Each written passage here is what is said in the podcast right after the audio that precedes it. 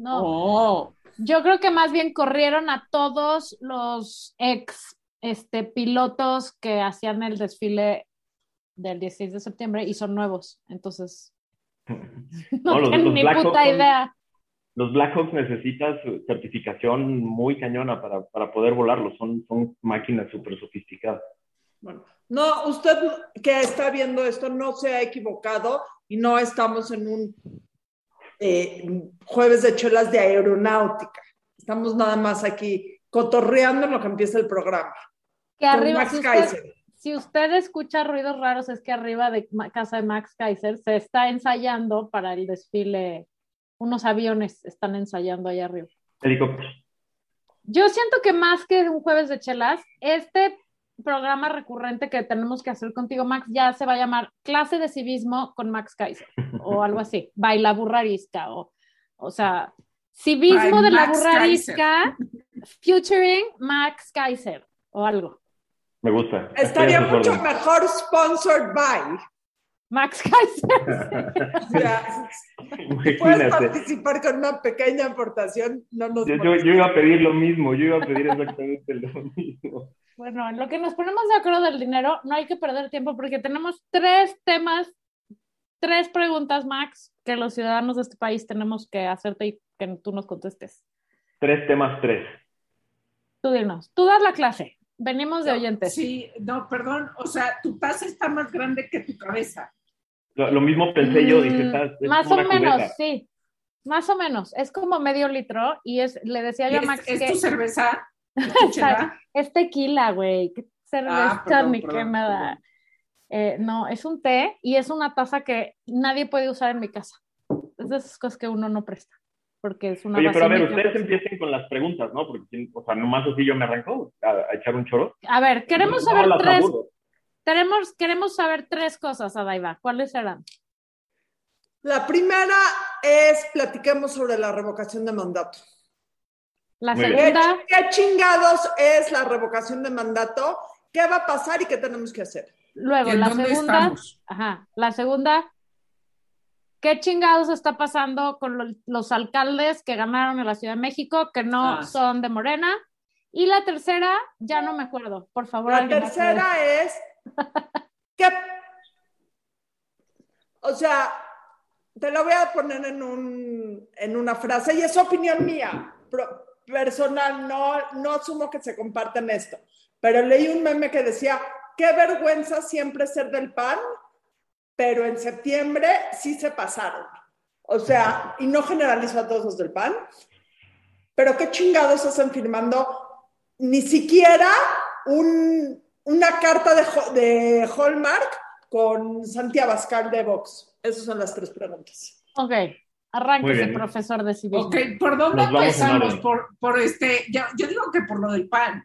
O Empezamos sea, por la chapa, porque esa, esa, la, la- la última se elimina muy fácil. A ver, es muy sencillo. Es la peor pendejada que ha hecho el PAN en mucho tiempo. Y, y mira que ha hecho vaya- varias, ¿no? Eh, digamos, no tiene, no tiene pies ni cabeza. eh, demuestra lo rupestres y lo, y lo ignorantes que son varios miembros del PAN todavía en el entendimiento de la política nacional y la política internacional. No tiene justificación alguna. Eh, ni siquiera empatan los partidos en términos de doctrina, eh, no es el PAN completo, eran 15 senadores y un bonche de, diputados locales que sorprendieron a su propio partido. eh, en fin, es un, es una, es un regalo de Navidad para el presidente, ¿no? Le regalaron al presidente su Navidad adelantada para que el presidente pudiera hablar de los conservadores y el fascismo y todo este tipo de rollos. Entonces no tiene ni pies ni cabeza, es, es tonto, es burdo, es, es torpe, es pésima estrategia, etcétera, ¿no? O sea, Dicho todo esto, déjenme hacer un pu- punto y exacto, todo mal como siempre dice la Margarita. Punto y seguido, déjenme hacer el punto y seguido, hay que ponerlo en contexto. Son 15 senadores muy burros, muy tontos, muy torpes, muy ignorantes, con un bonche de diputados locales que sorprendieron a su partido en plena época de eh, cambio de la dirigencia. Y eso hay que ponerlo en contexto, porque es como un intento de, de, de- de madruguete de, de una, del, ala, del ala radical, ignorante, conservadora de adentro del partido, que no es todo el partido, para tratar de descomponer el proceso electoral interno. Yo creo que tiene, tiene que ver con esa parte. Ahora déjenme hacer un punto y aparte. El punto y aparte es, el partido que tiene alianza electoral dos veces con la ultraderecha mexicana es Morena. O sea, el, Partido Encuentro Social ha sido electoral. El, aliado electoral de Morena es un partido abiertamente evangélico y conservador. Pero, está bien, está bien, está bien. Pero dos negativos no hacen un positivo. No estamos. No, no, no, por eso, por eso lo puse. Por eso lo puse punto y aparte. O sea, no, no, no escatimo un solo adjetivo en decir que lo que hicieron los panistas es torpe, ignorante, eh, chafa, eh, lo que o sea, no, no escatimo en adjetivos y no se, no se, digamos, no se elimina uno con otro, ¿no? Pero sí creo que vale la pena poner en contexto, o sea, porque, digamos, toda la, la, la crítica se, se, derivó en, esa es la ultraderecha mexicana. Ese es un grupo de ultraderecha mexicana que tienen muy poco poder porque son la minoría de un partido minoritario. Pero a mí sí me preocupa mucho que no, no, no pongamos en contexto que la ultraderecha mexicana está en el poder, ¿no? O sea, ayer, por ejemplo, Latinos nos, nos recordaba que tres diputados federales del, de Morena son miembros de la luz del mundo, miembros activos. Fueron a la Cámara de Diputados y así lo pusieron en Twitter con el pin de, de, diputados y arriba el pin de la luz del mundo y, y lo presumieron. La Luz del Mundo, para recordarle a todos los que nos ven, es esta iglesia que, eh, tiene a su líder en Los Ángeles eh, en la cárcel por pederastia, pornografía infantil, violación de menores, etc. Eh, y, son, son diputados activos del partido en el poder, que además se ha aliado dos veces con el partido que es abiertamente el partido religioso antiderechos, así se promueve, ¿no? No sé si escucharon ustedes los, los comerciales del pez durante la campaña eran una cosa de terror, ¿no? bueno, el, partido en el poder sí está aliado con la ultraderecha mexicana, ¿no? Insisto, como dice Adina, esto no, no quita que lo que hicieron este grupo de panistas es la torpeza más grande, el regalo de Navidad más grande para el partido en el poder y para el presidente de la República. Claro, y, y, Max, a ver, pero, o sea, sí preocupa, ¿no? Sí preocupa tanto lo del Morena como lo del PAN, o sea, aunque sea una parte, aunque sea una facción, aunque sea, o sea, ¿y qué pasa? No, o sea, ¿cuál es ahí tú? Porque justamente esa, esa parte yo no, no, te la he escuchado. Eh, ¿Qué opinas de eso? ¿Qué opinas de que de repente hay estas cosas súper radicales en el mundo cuando creemos que hemos avanzado a, a, a, hacia los derechos humanos, hacia, ¿no? Pero de repente hay esta regresión, este, y con sus buenas olas de, de, apoyo, precisamente Vox, ¿no? Fíjate, hoy me pidieron, me pidieron participar en un, en un grupo muy padre que estaba como recordando el 9-11, o sea, en, en, un par de días cumplimos 20 años de 9-11, y entonces me pidieron ahí que hiciera algún comentario de dónde estaba, qué estaba haciendo yo ese día, etcétera. Y yo creo que si nos remontamos, hoy hacía toda esa reflexión de si nos remontamos al, al, al, al 11 de septiembre del 2001, a partir de ahí, el mundo hasta ahí traía como un track muy interesante. Los derechos humanos habían ganado la discusión, la democracia había ganado la conversación, los totalitarismos habían perdido la discusión. Y de pronto hay un punto de inflexión en el, 11 de septiembre en el que los derechos humanos se ponen a un lado, la seguridad cobra eh, preeminencia en las democracias, el discurso de de, de, de, seguridad y, y, antiderechos empieza a retomar fuerza. Y luego viene Trump, ¿no? La llegada de Trump yo creo que es la que hace que, se, que salgan del closet los, los que habían estado ya guardados, los que ya eran los racistas, los homofóbicos, los, las personas que ya estaban guardadas en el closet y ya eran tachadas como personas que no deben participar en una democracia, volvieron a salir a participar y volvieron a salir a, a hacer partidos en Europa, y a ganar espacios en Austria, en Alemania, en España, ¿no? Y entonces sí es un, sí es un momento peligroso, feo. No estoy tan de acuerdo, pero hoy creo que no estoy de acuerdo con nadie. Nada más voy a hacer un pequeño paréntesis. O sea, no es personal. Pero eso de que estaban escondidos, para ti siendo hombre, heterosexual, eh, blanco, blanco, estaban escondidos. Para todos los que no somos ni hombres ni heterosexuales, que tenemos otra religión, etcétera, etcétera, no han estado escondidos nunca.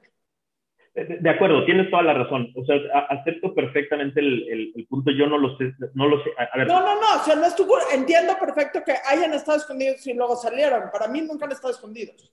No, ¿Pero qué pasa? A, lo que me refería, no me refería a escondidos, quizá me refería a que, a que ya por lo menos tenían una etiqueta de ser eh, lo que no queremos en la democracia. Ahí estaban, seguían ah. estando ahí, pero ya tenían, o sea, ya había como un acuerdo global, social, de que eran, e, e, eran entes eh, y, grupos que no deberían participar en la deseados, no, no deseados, no deseados. No deseados, exacto. Eran como, eran como el tabaco y los vapes. O sea, ya habíamos dejado de fumar y ahora hay que ir otra vez a meterse peor mierda de la que era fumar. Bueno. Algo así.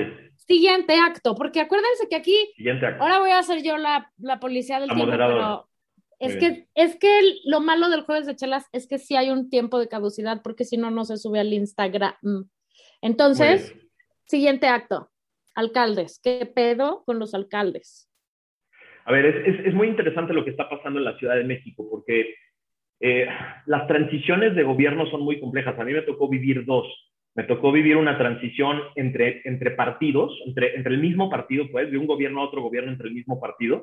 Y luego me tocó vivir una transición entre un gobierno de un partido y un gobierno de un partido diferente. Son bien complejas, porque hay que entregar, no, no solo hay que entregar las llaves de la oficina este, y, y, enseñar dónde está el baño, hay que entregar órganos completos, procedimientos en curso, obras en curso, cuentas de banco. Eh, sobre, sobre todo eso lo de las cuentas, ¿no? Y siempre resulta un desmadre, ¿no? Siempre resulta un, desmadre. muy complejo. Y, y, te digo, a mí me tocó vivir dos. Eh, es muy curioso, ahorita que estamos hablando de los panistas y a veces su incapacidad o su capacidad para madrearse entre ellos, fue, mucho más difícil la transición entre el, el gobierno del, del, PAN de Fox y el gobierno del PAN de Calderón que el gobierno de Calderón y el de Peña, ¿no? O sea, por algún motivo fue mucho más compleja. Pero bueno, el caso es que en las transiciones hay que entregar, hay que entregar con claridad y apertura la oficina, las funciones, decisiones en curso, qué hiciste en esos años, cómo está el dinero, cómo están las obras, las compras, hay que entregar muchísimas cosas. El eh, changarro, pues.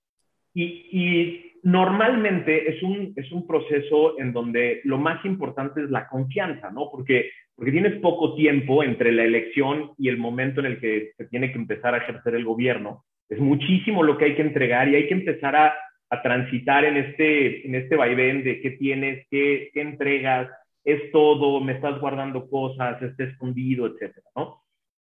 Yo creo que Morena en varias de las delegaciones no tenía el menor plan de entregar nada. Pensaron que iban a ganar todas menos Benito Juárez y a lo mejor Miguel Hidalgo. Entonces, por eso ha sido tan difícil. Hay unas, por ejemplo, como Álvaro Obregón, en donde el encargado donde yo vivo. simplemente, ah, donde, donde tú vives, donde el encargado simplemente se, se niega a entregar. No ha habido una transición ordenada, no ha habido una transición abierta. Y esto es muy peligroso porque Lía, Lía Limón, que es la candidata ganadora electa, este, ha ido seis, siete, ocho veces a juntas que la citan para entregarle el changarro y no la reciben. Y no la, reciben, y, le dicen, este, pues no, hoy no se va a poder, no hay. Se pierde muchísimo tiempo. Hay un libro padrísimo de, de, de, un cuate que estuvo mucho tiempo cerca del poder. El libro se llama Eyewitness to Power eh, y es un cuate que estuvo en varias presidencias norteamericanas y lo que él afirma es que las transiciones son las que definen un gobierno. Él, por ejemplo, dice que se llama David Gergen, este cuate, y él estuvo con, con Carter, estuvo con Reagan, estuvo con Bush padre. Luego hizo el US News and World Report. Exactamente, es, es, un tipo brillante que está metido, ha estado metido siempre en el poder.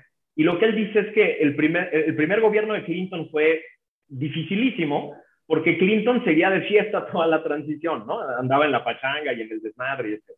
Y entonces fue muy difícil. Y en cambio, por ejemplo, dice que, que, Reagan empezó el gobierno, eh, digamos, como un tren a, marchas, eh, un tren a toda velocidad, porque toda la transición se ocupó de tener un buen equipo que recibiera el gobierno, que hiciera la chamba. Y entonces cuando ya, cuando llegas el, el, el, día, el día de la toma de posesiones, ya estás gobernando, ¿no? Y eso es lo que no vamos a ver en estas alcaldías. O sea, vamos a ver estos, a los alcaldes llegar y ver dónde está la puerta, dónde está la oficina, el baño, la llave, dónde, dónde se estaciona quién, este, y luego van a llegar a empezar a abrir documentos y a ver que, o sea, te aseguro que va a haber destrucción de documentos, este, de, y cuentas, cuentas de banco en cero, este, sin presupuesto para poder apurar, para poder decir, ah, pues esta candidata dijo que iba a hacer esto, pero pues la candidata no lo puede hacer porque no hay dinero para hacerlo, güey, no porque no quiera. ¿Qué hay de cierto en esto de, de, un texto que circula por ahí, por lo menos entre los habitantes de Álvaro Obregón, en donde mm, justo eso, están quitando presupuesto y, o sea, porque están definiendo ahorita el presupuesto para el siguiente año, ¿no?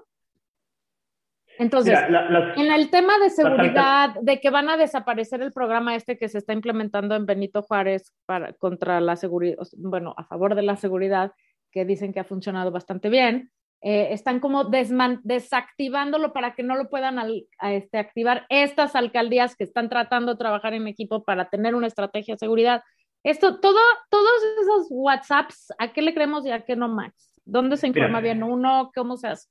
Hay que regresarnos unos años a la reforma, bueno, al, al, al, constituyente de la Ciudad de México que hizo eh, el peor, la peor constitución posible para la Ciudad de México. Es decir, eh, eh, se encargaron de, de, tomar por asalto el constituyente y desde artistas y otro tipo de personas que estaban ahí metidos, crearon un, un, una, un, un, galimatías espantoso de constitución. No se atrevieron a convertir a las alcaldías en semimunicipios de verdad, porque querían mantener el poder en, el gobierno de la Ciudad de México. Y entonces temas tan graves como el presupuesto, el uso del presupuesto, la seguridad, el, desarrollo urbano y todas las cosas que hacen una ciudad, se quedaron la, gran mayoría como parte de las facultades del gobierno de la Ciudad de México y de la Asamblea, bueno, de la Cámara de Diputados local. Y los alcaldes tienen muy poca fuerza en ese sentido. Pero justo lo que están intentando estos nueve es en conjunto hacer fuerza, pedir, demandar, generar, eh, digamos, una dinámica diferente porque la, jefa de gobierno ya estaba acostumbrada a tratar con, a, pelucear a los dos del PAN que estaban, no, bueno, a uno del PAN que estaba, ¿no? Y lo recibo cuando quiera, le mando la lana que quiera, le mando las patrullas que quiera, etcétera. De pronto ahora tiene que, que, ocuparse de la mitad de la ciudad que no, es, que no están en su gobierno y no sabe qué hacer. Y, no los quiere juntos porque juntos saben que, que pueden hacerle, hacerle montón y, y llevar el, el presupuesto, la seguridad hacia otro lado. Lo más, lo más importante, creo, en esta ciudad en este momento son esos dos temas. La lana, cómo se usa la lana y la seguridad. son, las, son, las dos, son los dos grandes debates. Porque los alcaldes querían pintar sus, sus, patrullas con el color de su alcaldía, ¿no? Y así, o sea, pero al final, el, el, el, ¿quién decide la seguridad? Pues este, el gobierno de, lo, de, lo, de la, lo, de, la, pintada de las patrullas es lo de menos, creo yo. Lo más importante es el tema de la coordinación. O sea, yo vivo, por ejemplo, yo vivo en la frontera de Xochimilco y Tlalpan. literalmente, o sea, mi casa casi puedes caminar, o sea, si estuviera un poquito más hacia, hacia, hacia la calle, en, eh, mi casa estaría en dos delegaciones. Eh, y, el tema de la seguridad, es, y, una es de Morena y la otra es del PAN. Pues imagínate si no hay coordinación y, un día me viene siguiendo una persona para entrar a mi casa y de repente la patrulla se para en la parte de abajo de la casa porque se acaba Tlalpan, en la, parte de abajo de la calle, y ya no me protege porque pues allí es Xochimilco y están los de Morena y me vale madre y yo, yo no entro con ellos. Ese es el drama. O sea, el drama es que vivimos en una ciudad hiper compleja, eh, muy concentrada. Eh, hay edificios, por ejemplo, en la del Valle, que están partidos por, por la frontera de una delegación, ¿no? Este, y, y, entonces sería, sería ridículo y estúpido que no hubiera coordinación en estos dos grandes temas, cómo se utiliza la lana y cómo se, cómo se genera la coordinación para la seguridad. Pero, pero, pero hay o no hay, yo vivo en la frontera de Lucan y Miguel Hidalgo, y entonces a veces no me aceptan el código postal de Miguel Hidalgo, y entonces este, tengo que ponerle whisky. Desmadre, pero desde el SAT, pero desde el INE, pero evidentemente, pues este, la delegación y el municipio, o sea. Pero, pero ¿y qué hacemos? ¿Qué hacemos? O sea, es inaceptable que estén haciendo esto y tratando de trabar. Se supone que eh, digo, las elecciones fueron libres, ¿no? Y democráticas, estamos en un país libre y democrático. El señor dijo que iba a aceptar los resultados. Bueno, pues parte de aceptar es entregar, ¿no? Y empujar para entregar, lo cual no están haciendo. ¿Qué hacemos nosotros, los ciudadanos de a pie, para proteger eh, a los candidatos por los que votamos? O sea, en, en mi caso muy específico, Álvaro Obregón, pero todos los demás. ¿Qué hay que hacer, Max? En este caso es la señora, a la que hay que insistirles a la señora que es precandidata a la presidencia de la República, es la precandidata consentida del presidente. El plan que tenían ellos es que la ciudad la iban a seguir controlando y dominando ellos, y el plan se les echó a perder. Y entonces ahora lo que le angustia mucho a la, a la, precandidata es que la mitad de la ciudad funcione bien, la, la que no es de ella, y la otra mitad funcione mal, porque entonces es la peor plataforma para la presidencia de la República. Esa es la angustia. O sea, el problema de tener precandidatos ejerciendo funciones es que no ejercen sus funciones, están más preocupados por la, la imagen que generan hacia afuera. Y entonces, no que las estuviera ejerciendo muy bien de entrada, digo, no offense, pero señora Claudia Sheinbaum, póngase la puta pila y gobierne en donde tiene que gobernar, porque ya luego vemos si gana usted o no las siguientes. Por el momento, lo que tenemos que hacer es presionar a Claudia Sheinbaum para que las transiciones se hagan como se tienen que hacer. Mira, eh, déjame te doy algunos ejemplos. Eh, la, la, la, señora Sheinbaum ha estado presumiendo, por ejemplo, que hay más seguridad en la Ciudad de México. A huevo. Y lo dice, lo dice con mentiras y, y, mentiras abiertas, porque son dos, son, dos, son dos temas. El primero es, habla solo de los delitos que se redujeron por la pandemia hay menos robo a transeúnte. Pues sí, estamos en nuestra casa, güey. Había menos no hay nadie en la calle, exacto. Sí, Hay menos secuestros, pues sí, había menos gente en la calle, pero lo que no dice, y a mí ya me tocó vivirlo en carne propia, a mis padres se les metieron a su casa y les destruyeron la parte de arriba de la casa porque, digamos, eh, los, los asaltantes ahora se pasaron a las casas. Y lo que no dice es que subieron, subieron los asaltos en casa habitación. Pero además, la trampa que siempre hacen, y esta es la más, la, más desagradable, es que hablan de carpetas de investigación. O sea, dicen que bajó el delito porque hay menos carpetas de investigación, hay menos investigaciones. Pues sí, es muy probable que sea porque hay menos denuncias y porque hay menos confianza en las autoridades para investigar. Eh, la decisión de mis padres de denunciar o no denunciar fue una decisión que nos tomó días, ¿no? Por, por la desconfianza que hay en las autoridades. Pues no, no hay menos inseguridad en la Ciudad de México. Eh, el crimen organizado está metido. Al secretario de Seguridad Pública lo balacearon en reforma hace un año. Entonces, el, el problema es que necesitamos dejar a un lado las, la, la, los colores políticos y poner a estos políticos a trabajar por nuestra seguridad, nuestros servicios públicos, okay. el desarrollo urbano. ¿Cómo eh, hacemos eso? Esa es la historia de siempre. Exacto. O sea, como siempre, porque si fuera al revés sería lo mismo. O sea, un poco, este, no sé, o sea, porque está muy complicado que dejen su color este, político. ¿Qué hacemos que, prácticamente nosotros? Mira, yo he estado viendo experiencias muy, muy interesantes de vecinos que se organizan vía chats de WhatsApp eh, y que hay alguien en ese chat que tiene contacto directo con el alcalde, con el secretario de Seguridad Pública, con... Yo he visto en la organización de los vecinos eh, un desarrollo muy eficaz del músculo político de, de, de, de, los ciudadanos de la Ciudad de México en muchos lugares. O sea, ya he visto experiencias muy concretas de en nuestras calles se están asaltando, ¿no? Y, y, necesitamos más patrullas. Al día siguiente, más patrullas. Ahora necesitamos conocer a los de las patrullas. Eh, se, se, organizó un evento para que conocieran a los 10 policías que les tocaban en este lugar.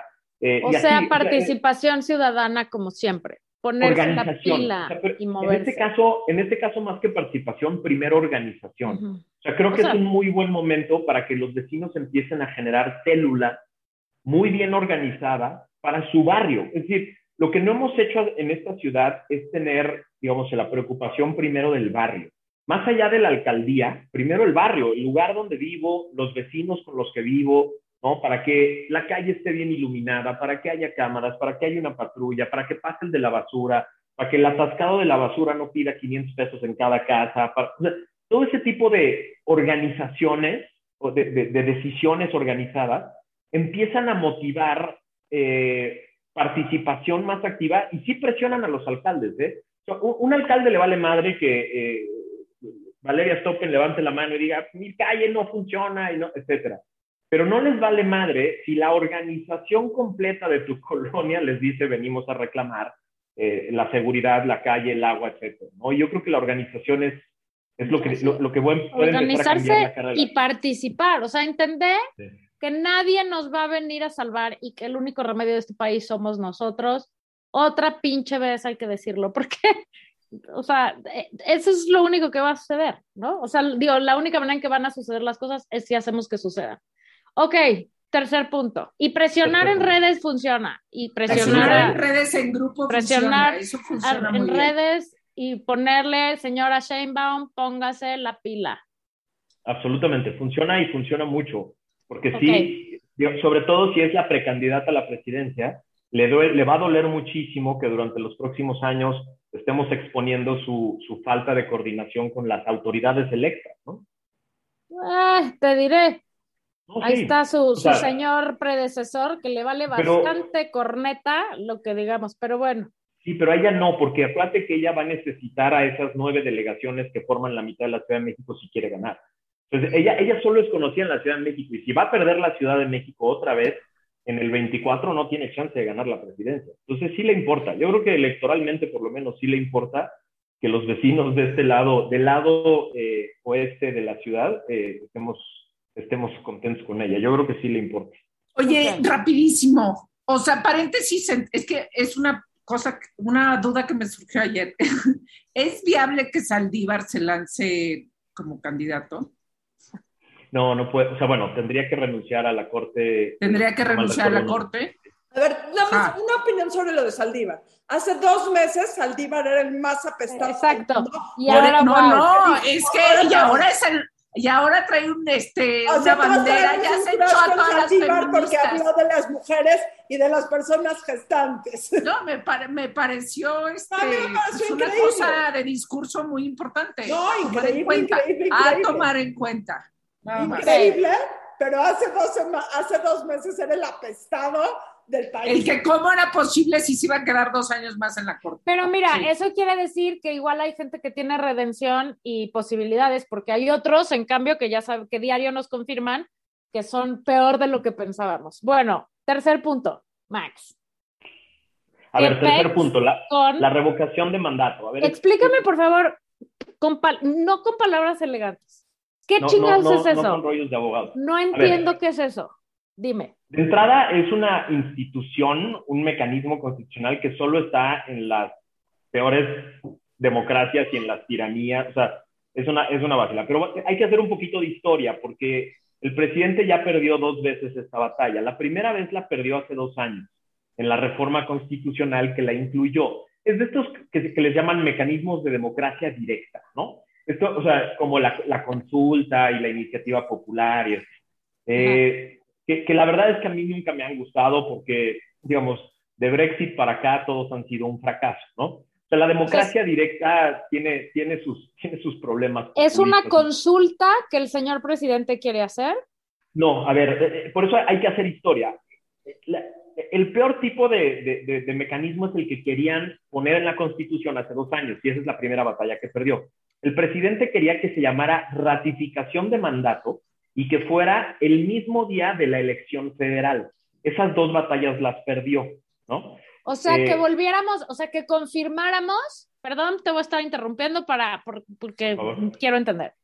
Eh, o sea, lo que quería, el, el speech este que tenía en su campaña de, no, pues si no les gusta me voy, eso eh, es. Más que eso, más que eso. Él, él, sabía que la elección federal intermedia iba a ser muy compleja, que él no iba a estar en la boleta, y él sabía que Morena vive en torno a él, ¿no? Y entonces él lo que quería es que en la elección federal que acabamos de vivir, él estuviera en la boleta. O sea, que fueras a, votar por diputado, por diputado local, diputado eh, federal, alcalde, etcétera, y por, y, por, y por mostrarle tu amor al presidente, ¿no?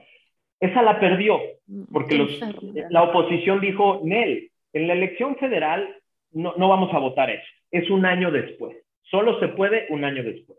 Y la segunda batalla que perdió es que no se llamara ratificación, sino revocación, y que no fuera obligatoria. Él, quería que fuera ratificación y que a huevo estuviera el día de la elección. Ratificaciones sí queremos que seas tú, ¿ok? Eh, eh, te, volvemos a mostrar que nuestro sigas amor siendo tú. Ajá. Revocaciones Es- ya es- no es queremos. el Es el típico, mi amor, ¿me sigues queriendo después de tantos de ¿No cuenta. me años? quiere? Haz de cuenta. O sea, era como, era, era como, eh, eh, haz de cuenta que era un ejercicio para su ego, ¿no? Y, y quería que fuera en la elección federal para que el track que generara él se sintiera en el resto de las boletas, ¿no? Eso lo perdió y también perdió el nombre, porque ahora se llama revocación. Que es no, está queremos. nuevo, y no esa fuerza, no es, no es que cada, cada cuatro años de una elección presidencial vaya a haber revocación. Tiene que ser activada por un grupo de ciudadanos que junten las firmas suficientes para activarla. ¿no? O sea, Entonces, Si se activara, perdón Max, pero otra vez para, para mensos como yo. Em, si se activara, querría decir, decir que sería una especie de votación o consulta para decir, ya no quiero que tú seas el presidente. exactamente. Uno, Oye, espero entonces- que no se active porque es una pendejada y un gasto de dinero. Dos, si sí se activa, evidentemente voy a ir a poner, yo no quiero que tú seas el presidente. No, no vas a ir. Te voy a explicar. No, ¿para qué? No, o sea, ¿Qué Ok, ok, ok, explíquenme. Hay dos grupitos en México que están con este rollo, que son los... ah, Hay uno, Frena, ¿no? O sea, ese, ese grupo extraño que, que, que no atina a, a- a presentarnos de qué son, más allá de somos antílopes, eh, son los que están promoviendo este tema, ¿no? Y, y fuera de ellos no hay muchos. Tendrían que juntar las firmas suficientes para que se activara esto. Y este, este de- desmadrito nos puede costar de 5 mil a 7 mil millones de pesos nomás para instalar las, las, las casillas. Y necesitamos No medicinas para los niños del la- cáncer. Exactamente. No creo que ni siquiera se junten las firmas para activarlo, pero por eso el presidente está atizando a todo mundo porque quiere que se junten. Y, y no, eh, la- supuestamente el partido en el poder ni grupos afines al poder pueden activarla. El presidente obviamente tampoco puede activarla. Entonces por eso está picando a todos los que puede, para enojar a todos los que pueda, para tratar de activarla. Ahora, si se activa, se requiere por lo menos el 40% de participación para que sea válida. Igual Sí que en la sí. votación anterior que hubo Igual que en la, la consulta. consulta. Ajá. Sí o sí es un ejercicio inútil. A ver, imagínense que se juntaran las firmas para activar. Imagínense que se organizara el país completo para que el presidente perdiera el mandato. Es el señor que lleva 40 años no aceptando una sola elección que ha perdido. 40 años, ¿eh? Adentro del PRI, en el PRD, luego, o sea, ninguna elección que haya perdido la ha aceptado. Y, y ese es el que queremos que supuestamente acepte que va a dejar la presidencia dos años antes de que le tocaba. No. Pero obviamente no va a suceder. O sea, no, no, yo no veo manera alguna en el que sí que se vaya pueda ganar. No hay manera alguna de que pueda ganar porque aventaría todo su cara. Entonces lo que sí va a suceder si se activa es que va, va a tener un tanque de oxígeno gigantesco que hoy no tiene. Viene la peor parte de su mandato, la más difícil, la más complicada. A partir de que cruzas la mitad de un sexenio, ya no puedes decir, ah, es culpa de los de antes y todo me lo heredaron chafas. No, ya llevas tres años, ya vas a la mitad, ¿no? Viene la parte Ya. en donde todo el mundo se da cuenta que en realidad no está haciendo nada, ¿no? Y- y Porque las cosas se van a empezar a desmoronar. No, ya se O sea, desmoronaron, ya no es, desmoronaron sí, todas. pero ¿no? o sea, ya no es sostenible inventar que nada o que el pendejo fue el anterior. Que sí fue, Estamos, pero, estamos, pero ese por es otro tema. Sí, el, el- el pendejo anterior fue el que, nos- sí fue el que trajo que este. el un- Sí. yo quiero contar una anécdota. El único intercambio de palabras que yo tuve con Peña Nieto, bueno, fueron dos, pero el, do- durante, porque antes de que fuera presidente, este, también estuve en una reunión, pero el único que cuando era presidente, dije, ¿qué le digo, güey? Le dije, si usted sigue gobernando así, va a ganar AMLO. Güey, me puso, claro, me puso una cara, ah, caray. Este, ya se hizo el güey, se, este, ¿Qué te dijo? Infrastructure. Ok. Ah, caray, ah, caray, este, se volteó, güey, ya se, se hizo, se hizo pendejo. Pero el punto es, o sea, O sea, claro eso que era nefasto, yo no sé por qué la gente no odia tanto a Peña Nieto, o sea, No, claro que lo odia, güey. De son- hecho, esos sigue siendo el argumento provocaron- de el PG, hace, el PG hace esto, pero Peña Nieto lo hacía peor. A y ver, te voy a más. decir- pero te voy a decir algo. Y lo escribí hoy en mi artículo de Opinión 51. Me arrepiento de haber votado por López Obrador, sí, pero me arrepiento aún más del voto que hice por Peña Nieto. Porque López Obrador no es la, la, causa de los problemas de México. López Obrador es la consecuencia de todos los gobiernos chafas, ladrones, sin sensibilidad, sin visión y, y ladrones otra vez. Yo opino igual. Sí, pero y, y de nosotros como ciudadanos que permitimos que llegaran a donde llegaran las cosas, yo pensamos que nunca nos iba a pasar nada y que pues los otros lo van a arreglar y que nosotros desde nuestro privilegio, pues no tenemos un pedo, güey, no nos cambia tanto la vida. la única diferencia, la única diferencia es que yo no voté por AMLO ni voté por Peña Nieto. Yo tampoco. Yo tampoco. ninguno de los dos. Yo o tampoco. Sea, la culpa es culpa de Dina. Aquí todo es culpa tuya pincha Daiva. Por eso vamos a hacer el Partido Rosa y tú te vamos a candidatear para presidente de la República. Bueno, ya, se acabó. A ver, déjame retomo un tema porque creo que es importante lo que viene. O sea, lo que viene, lo que viene es muy difícil y viene, y viene el peor momento de, del presidente. Porque, a ver, esta semana pasamos los 100 mil homicidios en 33 meses. En, por ahí de junio, si seguimos en un promedio de 3 mil mensuales, que es el que traemos en este gobierno, eh, por ahí de junio, el presidente actual va, a superar todos los homicidios del presidente Calderón, todos. Y, es muy probable que si sigue ese ritmo, pueda tener el doble de los que tuvo el presidente Calderón. Entonces, el tema de seguridad, fracaso. El tema de salud, ya ni se los platico, ¿no? Ya lo habíamos platicado, es un fracaso absoluto. pero vienen además los fracasos de los tres grandes proyectos de infraestructura, y eso va a ser muy importante. Viene el fracaso de Santa Lucía, viene el fracaso del Tren Maya y viene el fracaso de Dos Bocas. Y eso va a convertir a este presidente en, una persona muy iracunda, muy violenta, muy... Un niño berrinchudo, que ya es... Sí. Pero que le quiten su dulce, sí. Vamos a tener que estar muy pendiente de no regalarle tanques de oxígeno gratis. Entonces, nadie vaya a firmar absolutamente nada que tenga que ver con la revocación de mandato. Ya no le den este, bola a frena, ya no le den bola a. Sí, ya, o sea, no hay, no hay que estar engordando caldos, pendejos. por favor. Oye, Max, cuéntanos rápido de la sudadera que trae puesta usted y dónde se compra y para qué sirve. Pues mira, es, eh, este dibujo lo hizo Viviana Hinojosa, es el conejo Max. Así le puso ella, yo no le puse así. Y pues bueno, traemos desde hace dos meses una campaña que, que surgió justo de, una, de un programa de televisión. Eh, un día el señor Gatel fue al, programa de los propagandistas del régimen Los Moneros en el Canal 11 y dijo que los niños con cáncer eran y sus familias eran parte de un complot para desprestigiar al gobierno.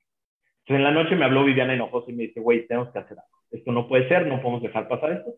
Y entonces empezamos como a pelotear de qué se trataba el tema y se nos ocurrió juntarnos con una fundación, dos fundaciones, una que se llama Concausa, que son niños de Oaxaca, familias de niños con cáncer de Oaxaca, y Nariz Roja, que nació en Guadalajara, pero ahora está en país.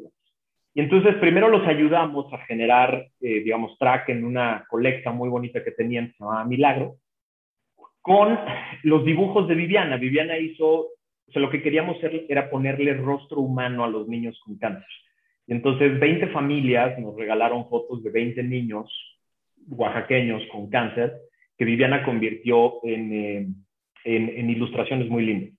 Y este conejo eh, lo hizo como porque queríamos que el conejo fuera el que inventara madres y el que dijera, el que hablara de política y el que explicara el tema de las contrataciones. Se juntaron 6 millones en la colecta Milagro, pero pues esos 6 millones se acabaron en tres semanas, ¿no? Pues sí. Eh, y entonces a partir de ese momento hicimos una tienda virtual para vender todo tipo de cosas, estas sudaderas y otras cosas, de diferentes eh, artistas que nos han donado sus, su arte y sus libros y demás para sacar recursos y que tengan más o menos un flujo constante estos, estos pequeños. Todo eso se vende en canasta rosa. Y si usted quiere irse a comprar una sudadera o una playera, vaya. O si usted quiere donar algún tipo de producto chingón que haga para que Max lo venda, para que el 100% de esas ganancias se vayan a medicinas para niños con cáncer, hágalo, porque les va a llegar directito porque el señor Max Kaiser está ahí. ¿Ok? Max, esta clase de civismo estuvo buenaza, necesitamos una por semana, no lo vamos a hacer, pero pues una al mes, chance, ¿no? Estoy a, estoy a sus órdenes, ustedes lo saben. Gracias siempre. Un placer Gracias, siempre. Max, por, por iluminarnos. Gracias. Pero no, nomás pasar algunas de mis, este, de mis apuntes.